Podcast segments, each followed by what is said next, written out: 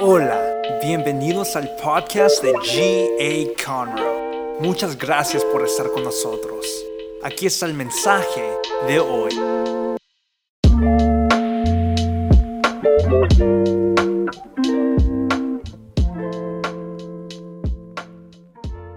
Bienvenidos, bienvenidos, qué bueno que están aquí con nosotros. Dele la honra y la gloria al Señor, Él es bueno, Él es digno de ser alabado. Gracias por estar aquí en esta hora. Qué bueno es el poder eh, adorar a Dios juntos. Todo lo que hemos hecho ahora mientras que adorábamos, eso es agradable al Señor. Hemos estado hablando en nuestra serie Mi Iglesia. Nosotros nos sentimos bendecidos de tener una iglesia como esta una iglesia de más de 20 años de existencia. Eh, los que saben de la historia de esta iglesia saben que empezamos solamente eh, cuatro personas, mi esposa, su servidor y mis hijos, eh, Carolina y Jeremías. Así fue como empezamos. Por cuatro meses estuvimos solos, no llegaba gente, nosotros hacíamos el trabajo, evangelizábamos, trabajábamos, invitábamos, hacíamos eh, de todo, pero no, no llegaba la gente. Después de cuatro meses, al Señor le plació eh, traer la primera familia y luego la segunda y la tercera, la cuarta y, y ahora, pues hermanos, por gracia de Dios tenemos dos servicios muy concurridos para la gloria del Señor. Dios está bendiciendo. Acuérdense que hemos estado hablando de mi iglesia y esta es nuestra casa, nuestra iglesia. Entonces, ¿cuál es la idea de gracia abundante? La idea de gracia abundante es poder hacer una diferencia. Es importante hacer una diferencia, una diferencia en nuestra comunidad, una diferencia aquí en este condado, en el condado de Montgomery, en el condado de Walker County, condado Harris County. Eh, si vienes de acá del lado de Cleveland, no, no, no recuerdo ahorita cuál es el condado, pero la idea es hacer una diferencia en donde estamos. Últimamente hemos estado hablando de los valores fundamentales de nuestra casa, gracia abundante, nuestra iglesia. Creemos que no existimos solo para tener este lugar aquí abierto o para eh, estar aquí nada más eh, desperdiciando el tiempo. No existimos como iglesia para ello. Existimos para hacer una diferencia. Existimos para que pueda usted venir y adorar a Dios. Somos la iglesia y sabe, existimos para la humanidad, para el mundo. Y las cosas no están bien en el mundo, las cosas no están yendo tan bien. La situación cada día se mira peor, cada día va en aumento el pecado. Es más, ya hoy en día no podemos ver las noticias sin darnos cuenta de que el pecado va en aumento y de la situación tan peligrosa y tan terrible que nos rodea. Dios ha llamado a la iglesia, a, nosotros como sus hijos, a hacer una luz en medio de las tinieblas, en medio de la oscuridad. Hoy a mí me gustaría concentrarme en una frase que Jesús usó en su explicación en Mateo capítulo 24, en el versículo 37, y dice la palabra del Señor así, la venida del Hijo del Hombre será como en los tiempos de Noé. Esto nos hace preguntarnos cómo eran los tiempos de Noé. Bueno, en Génesis capítulo 6, versículo 5 al 8 dice, al ver el Señor que la maldad del ser humano en la tierra era muy grande y que toda inclinación de su corazón tendía siempre hacia el mal, lamentó haber hecho al ser humano en la tierra y le dolió en su corazón. Entonces el Señor dijo, voy a borrar de la superficie de la tierra al ser humano que he creado. Y haré lo mismo con los animales, los reptiles y las aves del cielo. Me duele haberlos hecho. mire, pausemos allí. Dios, al ver la situación de cómo estaba la situación acá en la tierra, de pronto se lamentó de haber creado al hombre. Se lamentó porque lo que estaba viendo y lo que estaba ocurriendo en ese tiempo no era lo que él había envisionado al principio. Y dice, me lamento y se dolió en su corazón. Le dio dolor lo que él estaba observando. Y determina que iba a destruir al hombre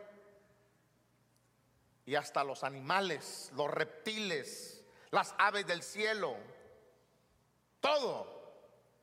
Pero el versículo 8 dice, pero Noé contaba con el favor de Dios. ahí es donde yo me voy a, ahí es donde yo me voy a basar el día de hoy.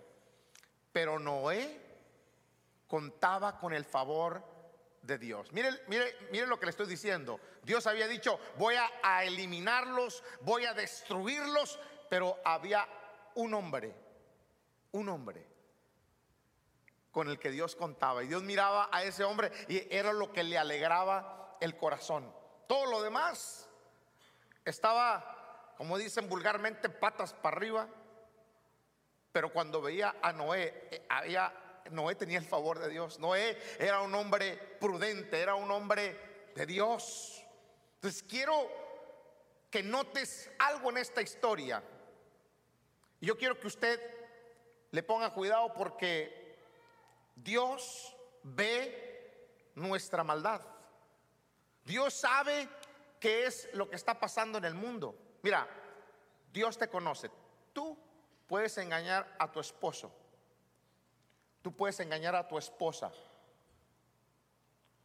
Usted, hijo, puede engañar, o hija, puede engañar a sus padres, pero a Dios no lo podemos engañar, porque Dios está viendo absolutamente todo. Dios ve la maldad. Yo quiero decirle que cuando Dios estaba pensando en el mundo, en lo que iba a ser, en la destrucción. En lugar de destruir el mundo, la realidad es que Dios estaba buscando a alguien, a alguien para poder, a alguien que pudiera hacer una diferencia y para poder usarlo. Entonces, la solución de Dios a lo que estaba pensando hacerle al mundo fue Noé. Noé fue la solución de Dios. Entonces, creo que hoy día Dios de igual manera está buscando a alguien, al igual que Noé, que diga, quiero hacer la diferencia. Yo creo que eso es lo que está haciendo el Señor hoy, hoy en día. Está buscando a alguien que haga la diferencia y es precisamente uno de los puntos más importantes de nuestra visión. Haz la diferencia. Mire, mi objetivo cada semana no es que la iglesia se llene en los dos servicios. E, es bonito y a mí me, me alegra cuando la iglesia está como hoy, repleta, cuando hay todavía que tenemos que poner más sillas. Oye, yo me alegro por eso, pero, eh, pero eso no es el objetivo nuestro. No es el objetivo mío de los domingos. Mi objetivo es el poder hacer la diferencia en tu vida. Que tú te puedas ir con una palabra en tu corazón, que tú te puedas ir reflexionando, que pueda haber un cambio en ti.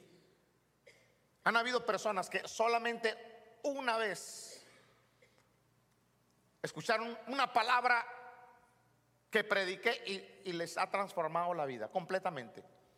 O de ahí en adelante sus vidas ya no fueron diferentes. algo sucedió. Y esa es la meta que nosotros tenemos, el objetivo, hacer una diferencia en alguien. Y esta no es solamente mi esperanza, pero es la esperanza de Dios. Que no nada más yo, pero que cada uno de nosotros podamos el día de mañana hacer una diferencia. Ahora, yo me refiero literalmente a servir a Dios, hacer una diferencia de esa manera, créamelo, eso eso, eso va a provocar un cambio en la humanidad. Hechos capítulo 13, versículo 36 dice, en verdad David, después de servir a su propia generación, conforme al propósito de Dios, murió. Fue sepultado con sus antepasados y su cuerpo sufrió la corrupción. Dice que David después de servir, según el propósito de Dios, a su generación, dice que murió y, sufrió, su cuerpo sufrió corrupción. ¿Qué quiere decir eso? Quiere decir que el cuerpo de David se desintegró, se pudrió, eh, desapareció. Porque ninguno de nosotros somos eternos aquí en la tierra. Nuestro cuerpo un día, un día ya no vamos a estar. Pero lo que me llama la atención es que este hombre mientras que estaba en vida dice que sirvió a su generación conforme al propósito de Dios. Yo no sé qué es lo que usted está haciendo hoy, hoy en día. Porque es tan fácil, es tan fácil entrar en un mundo, en nuestro mundo de trabajo, en nuestro mundo de proyectos personales, en nuestro mundo de, hacer cosas para mí y para mí y para mí y para mí. O sea, solo nosotros. ¿verdad? Mi familia. Y es que yo no tengo tiempo para hacer eso. Es que yo no tengo tiempo para Dios. Es que es tan fácil involucrarnos, meternos en un mundo, en un mundo personal y olvidamos que no hemos nacido solo para pagar facturas, o sea, pagar biles. No nacimos simplemente para trabajar, para ir de compras, para comer, dormir y luego un día morir. No. Cada uno de nosotros hemos nacido con un propósito, conforme a un propósito de Dios. Y se trata de entender esta escritura de que debemos de servir a nuestra generación conforme al propósito de Dios. Y el propósito de Dios es que tú y yo podamos hacer una diferencia. Por eso la importancia de este mensaje el día de hoy. Hoy me encantaría y deseo mostrarte cómo hacer la diferencia en esta vida. Hay, hay algunas áreas en las que quiero animarte a que puedas hacer la diferencia. Creo, sin duda alguna, que ese es el anhelo de Dios, que nosotros nos, despertemos de ese sueño, de pensar que Mire, hoy día la gente se, eh, procura mucho el que está soñando con que, ay, Señor, permíteme llegar a los 80 y a los 90 y, 100, si a ti te place, Señor, y, por eso me voy a cuidar. Y estamos tan metidos en, en, esa onda de pensar que nadie se quiere morir. Levanten la mano los que se quieren morir. Mira, ni una mano levantada. Porque nadie nos queremos ir. Nadie. Vea eso, mira, mire, eh, yo, a mí me encanta eh, visitar a los enfermos. Y este, la mayoría de los enfermos quieren sanarse. La mayoría de los enfermos están en un hospital o van al, doctor para sanarse. Pero me encanta ir a hacer la diferencia con ellos, orar por ellos, bendecirlos. Me encanta y yo sé que, de pronto eh, suena, yo le digo a la gente, suena creepy, pero a mí me encantan los funerales, me encanta ir a los funerales, me encanta ministrar en los funerales, pero no, por, no voy por, el difunto que está allí en la caja, porque ese, yo, yo, ya no puedo hacer nada por esa persona. Pero he notado que cuando yo voy a un funeral, la gente está abierta al consejo de la palabra. Y es donde yo he ganado más almas. Posiblemente, mire, no, no me voy a dar cuenta hasta que llegue al cielo, pero siempre hago un llamamiento a recibir a Cristo como su único y suficiente Salvador, siempre hago, hago un llamamiento al cambio, al cambio, a que nosotros podemos hacer una diferencia, podemos cambiar, podemos ser diferentes. La persona que está allí, ya no, ya no podemos hacer nada por ella, y ya no podemos en lo absoluto hacer nada. Pero por los que estamos aquí todavía se puede hacer muchísimo. Mire, nosotros debemos hacer una diferencia para las personas más cercanas a nosotros. Mire, nuestro primer llamado es aquellos que Dios ha puesto en nuestra vida. Mire lo que dice Génesis 7.1. El Señor dijo a Noé, entra en el arca con toda tu familia, porque tú eres el único hombre justo que he encontrado de esta generación. Bueno, explico. ¿Cuántos años, una pregunta, cuántos años estuvo Noé predicando? ¿Cuántos años le estuvo advirtiendo a la gente que se avecinaba un diluvio? Que Dios estaba cansado de lo que él estaba viendo. Y la gente sabía. La gente sabía que estaba mal. ¿Cuántos años? A ver, alguien que me diga, por favor. 120 años. 120 años predicándoles, compartiéndoles. Eh, nadie se salvó. Nadie, nadie quiso el mensaje. Solo la familia.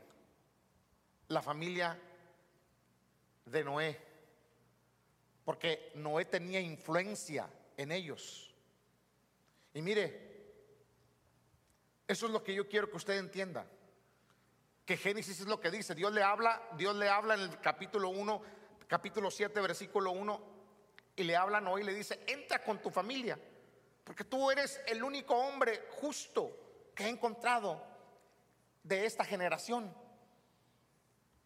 Cuando Dios le dijo a Noé que construyera un arca, no solo salvó a Noé, sino que salvó a toda su familia. Noé hizo la diferencia en esa familia. Significa que cada uno de nosotros podemos hacer una diferencia, no nada más en nuestra familia, pero nuestros compañeros, vecinos, compañeros de trabajo, compañeros de clase, en nuestro alrededor. Tan solo si nos propusiéramos hacerlo, si decidiéramos hacer una diferencia, dejar de ser egoístas y pensar en nosotros y empezar a hacer una diferencia, oiga, eso sería increíble. Y esa es la idea del Señor, la idea de Dios, que nosotros nos despertemos y entendamos que hemos nacido con un propósito de Dios para hacer un cambio, para hacer una bendición a otros, especialmente a los de mi familia. Mire, yo, yo, no, yo no, no quisiera que, es, que eso sucediera, ojalá que nunca suceda, pero no tendría miedo de ninguna manera empezar de nuevo, que de pronto ya no hubiera gente aquí en la iglesia. Y si tuviera que empezar de nuevo con mi esposa y con mis hijos, lo haría. ¿Por qué? Lo haría y sé que nos iría muy bien. ¿Por qué? Porque conozco a mi esposa, porque conozco a mis hijos, porque sirven al Señor, porque de una forma u otra nosotros hemos causado una diferencia en, nuestro, en nuestros hijos, hemos hecho una diferencia en ellos y en muchas otras más personas. Usted puede hacer lo mismo. Usted puede hacer una diferencia en su familia, en, el, en, el, vecino, invitarlos a la iglesia, hablarles de Cristo, en sus compañeros de trabajo. Aquí hay muchas personas que han llegado aquí a la iglesia porque alguien de aquí los invitó.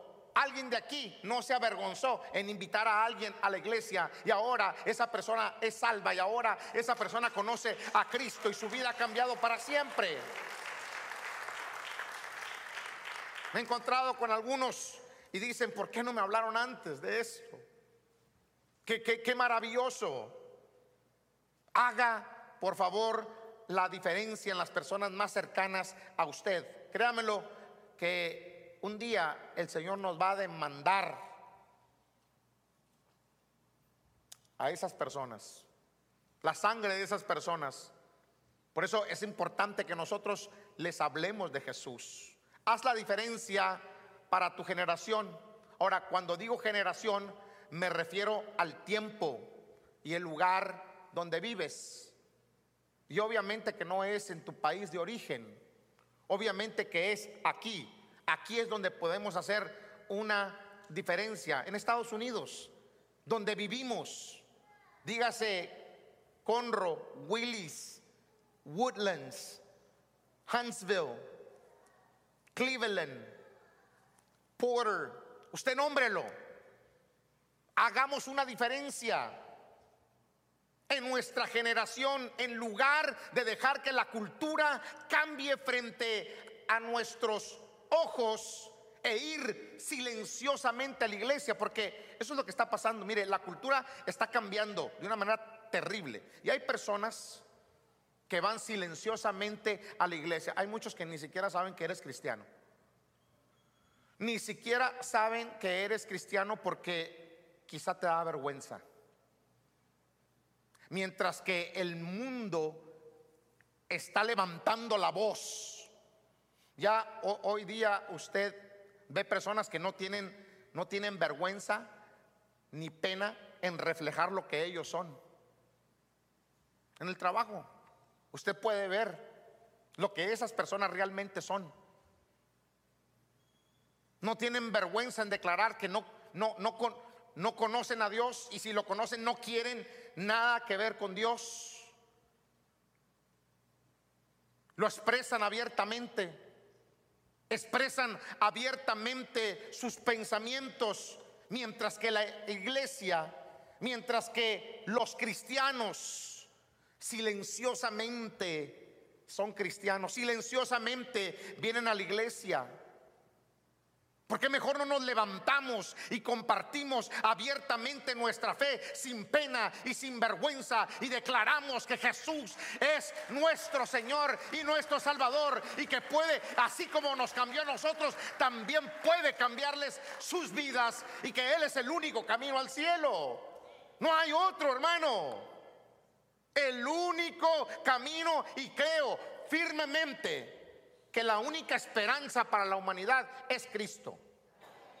No, no, no es el gobierno, la política, nada de eso. La única esperanza que este mundo tiene es Cristo. Y por eso estamos nosotros aquí. Por eso nosotros somos la iglesia. Y por eso usted y yo debemos de pensar en que estamos aquí con un propósito que por eso debemos hacer una diferencia. No, no debemos despertarnos.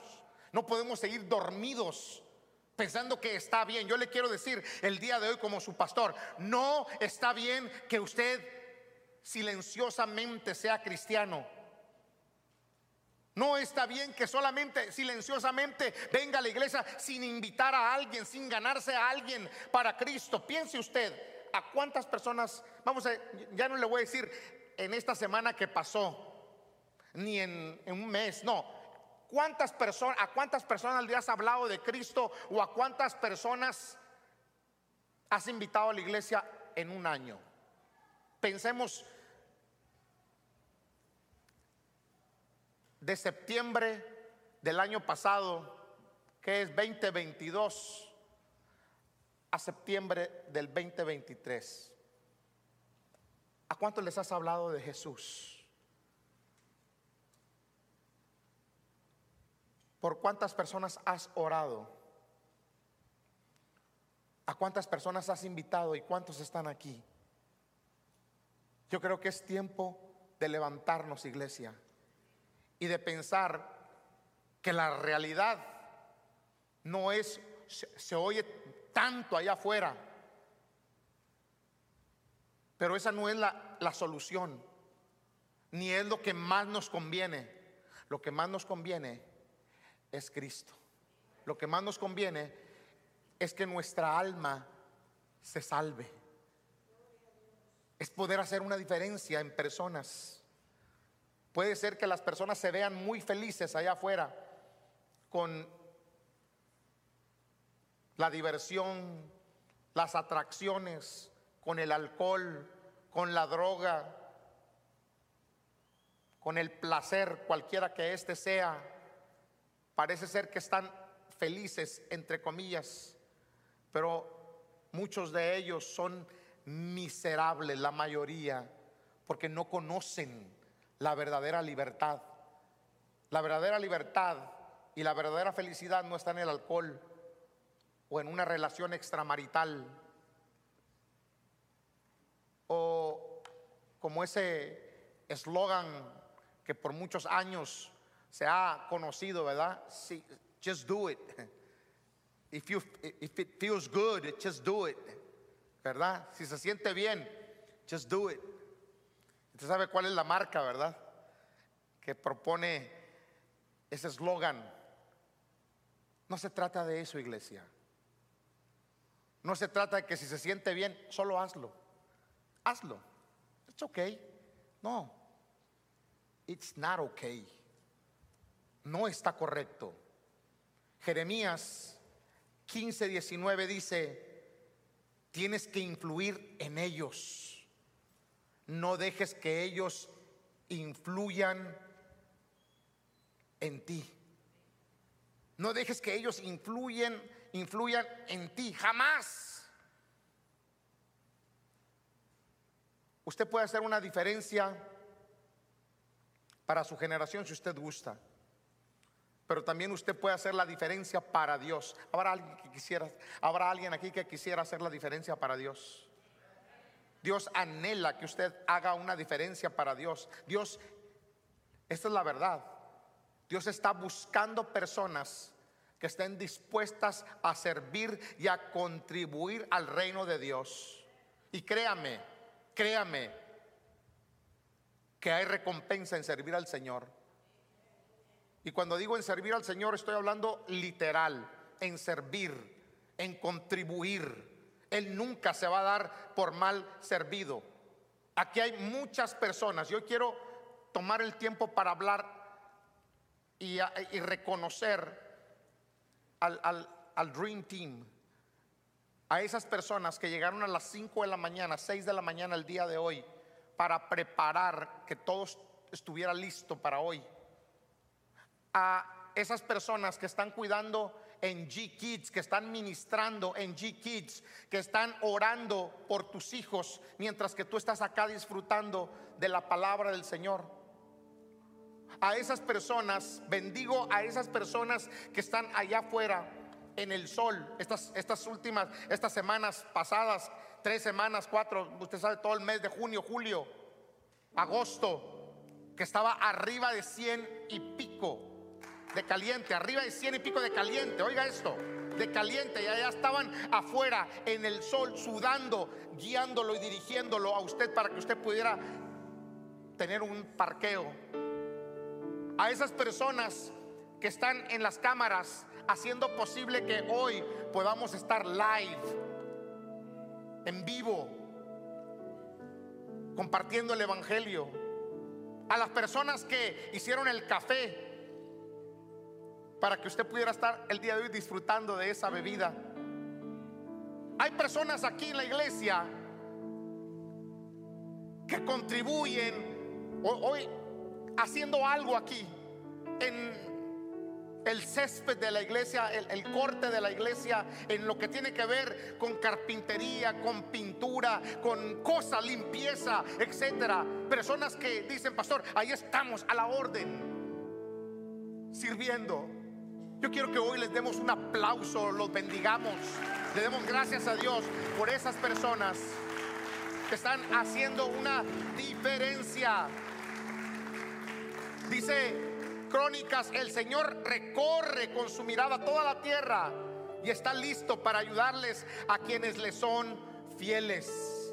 Oiga esto, Dios nunca se da por mal servido. Cuando uno sirve a Dios, cuando uno ama a Dios, cuando uno literal sirve, servir es hacer algo. Hoy yo lo invito a formar parte de uno de nuestros equipos aquí en la iglesia de servicio. Solo uno de cuatro de nuestros miembros están en el Dream Team. Uno de tres, uno de cuatro. Y quiero que sepa que hay un lugar para usted en nuestro equipo. Dios está buscando personas que hagan la diferencia. Ezequiel 22:30 dice, yo he buscado entre ellos a alguien que construya un muro y se ponga en la brecha delante de mí por mi tierra para que yo no la destruya y no lo he hallado. Mientras estaba estudiando, yo estaba pensando, ¿por qué yo? ¿Cuál sería la razón por la cual yo diría no al hacer una diferencia? ¿Cuál sería la razón por la cual yo diría no hacer una diferencia? Mire, la primera palabra que me vino a la mente fue el miedo. Y hay personas que no están haciendo nada o que no se atreven a entrar a servir en alguna área de nuestra casa, de nuestra iglesia, hacer algo por el miedo, el miedo al pasado.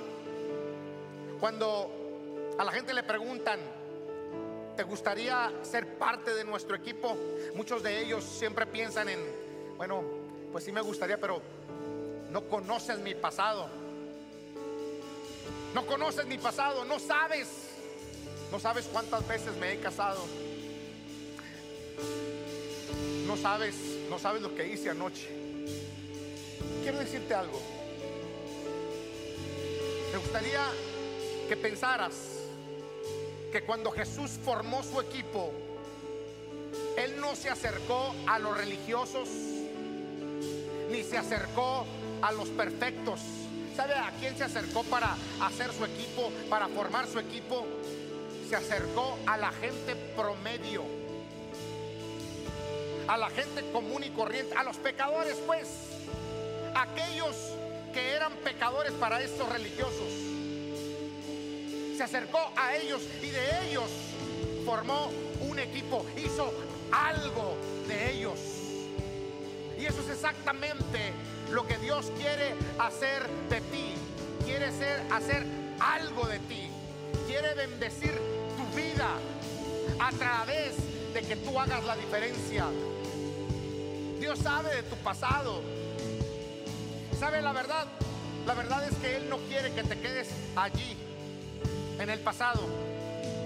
Él lo que quiere es sanarte de tu pasado para que puedas seguir adelante, para que puedas avanzar para que puedas hacer una diferencia. Todos los que estamos aquí tenemos dones, talentos, tenemos habilidades. Romanos 11:29 dice, porque los dones de Dios son irrevocables, como lo son también su llamamiento. Los dones, los dones son irrevocables, tú tienes un don y Dios nunca te lo va a quitar. Más bien Dios quiere que lo pongas a su servicio. ¿Quieres saber otra cosa? No hay nada, nada que te descalifique. Nada te puede descalificar. Todo lo que debes hacer es pedirle a Dios que te perdone para que puedas hacer una diferencia. Perdóname, Señor, y úsame. Tu pasado, tu pasado nunca te dejará ir hasta que tú te alejes de él. Somos nosotros los que tenemos que alejarnos de nuestro pasado. No puedes estar sentado ahí esperando que Dios lo tome y lo aviente a la fondo del, mar. Que lo quite de ti. No puedes estar esperando que Dios venga y lo tome. No, eres tú. Eres tú, soy yo, el que se tiene que apartar y alejar de Él para que el pasado te deje. Créelo. Dios anhela y desea un cambio para nosotros. Y hay personas que muchas veces le tienen miedo a la multitud, a la gente. Hay personas que se preocupan demasiado por lo que la gente piensa. Muchas veces pensamos, ¿qué va a pensar la gente? ¿Qué va a decir la gente? Algunos de ustedes posiblemente que ni siquiera se atreven a orar por los alimentos cuando van a comer. Peor si no lo hacen algunos en la casa. Peor si es en un lugar público. Hermano, yo creo que nosotros nunca nos debemos de avergonzar de eso. Ni tener pena de qué es lo que va a pensar la gente. Mire, hermano, a quién le importa lo que piense la gente. Si nosotros tenemos una relación con Dios, yo creo que es, que y yo creo que es bueno el, agradecerle a Dios por lo que Él nos está dando, por lo que Él nos ha dado. Usted no sea así. Yo le digo a mis hijos, miren, hijos, aquí no se metan. Puede ser que las cosas estén cambiando y, y muchas cosas están evolucionando. Y no me importa que me digan antidiluviano, no importa. Pero yo siempre oro por mis alimentos, esté donde esté. En mi casa, en un restaurante, donde esté. Es más, de pronto, cuando llevo personas a tomar un café, hay gente que no me conoce. Hermanos que los invito y no, no me conocen en realidad y no saben qué es lo que va a pasar. Después de hablar al último, digo, déjame hacer una oración. Y muchas veces el café donde estamos o el restaurante donde estamos está atestado de gente. Entonces cuando le digo, vamos, vamos a orar, me, miran así como, "¿A- ahorita, en ese lugar. Claro, ahorita, ni modo, ¿cuándo? Entonces, y ahí oramos. Ahí oro con ellos. Ahí los bendigo. Ahí declaro la paz sobre ellos. Ahí declaro la bendición sobre ellos. Porque no nos debemos de avergonzar de esto. No nos debemos de avergonzar ni tampoco debemos de estar pensando qué pensará la gente. No importa. Esto se trata de honrar a Dios y se trata de quitar el miedo de nosotros. La Biblia dice que temer a los hombres resulta una trampa. Temer a los hombres resulta una trampa, pero el que confía en el Señor sale bien librado. Es bendecido. Yo en esta hora quiero desafiarlo y es mi esperanza que el día de hoy usted pueda tomar la decisión de empezar a hacer algo por Dios, de empezar a servir empezar, mire, si ahora mismo al finalizar usted gusta apuntarse en la carrera de crecimiento, eso, eso le va a cambiar la vida. Eso lo va a poner a usted en otro nivel espiritual, en otro nivel con Dios. Eso va a ser una usted va a empezar a hacer una diferencia no nada más en su familia, pero en la gente que lo rodea, donde quiera que usted está y especialmente aquí en la iglesia. Haga una diferencia. Esa es mi esperanza que obedezcamos y esa es la esperanza sin duda alguna y el deseo de Dios. Póngase de pie. Hay personas que a las que Dios está el día de hoy quizá susurrándoles al oído. Les está hablando. Toma el riesgo. Hazlo. Yo creo que es tiempo de hacerlo. Iglesia, baje, baje la velocidad. Reduce tu vida a las cosas que más importan. Y las cosas que más importan y las cosas, las cosas que tienen más relevancia son las que nos vamos a poder llevar al cielo. Nada nos vamos a poder llevar al cielo. No importa cuánto, cuánta plata, cuánto tú acumules, un día nos vamos a ir y alguien más va a disfrutar de lo que nosotros hicimos. Pero lo que sí podemos llevarnos es la satisfacción de que pudimos predicarle a alguien, de que pudimos hacer una diferencia en alguien, de que pudimos hacer una diferencia en la casa, pudimos servir, pudimos contribuir. Y de eso se trata el día de hoy, iglesia. Yo quiero que cierre sus ojos ahí donde está y quiero que medite en qué es el área donde yo puedo hacer la diferencia.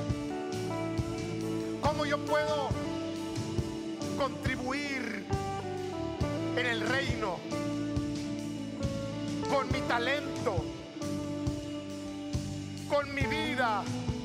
Padre, aquí hay un grupo de hombres, de mujeres, de Dios, que sé que anhelan y desean hacer una diferencia ya están cansados algunos de no hacer nada, porque no es lo mismo estar ahí sentado en la banca solo recibiendo, a estar haciendo algo, a estar contribuyendo, a estar a la orden.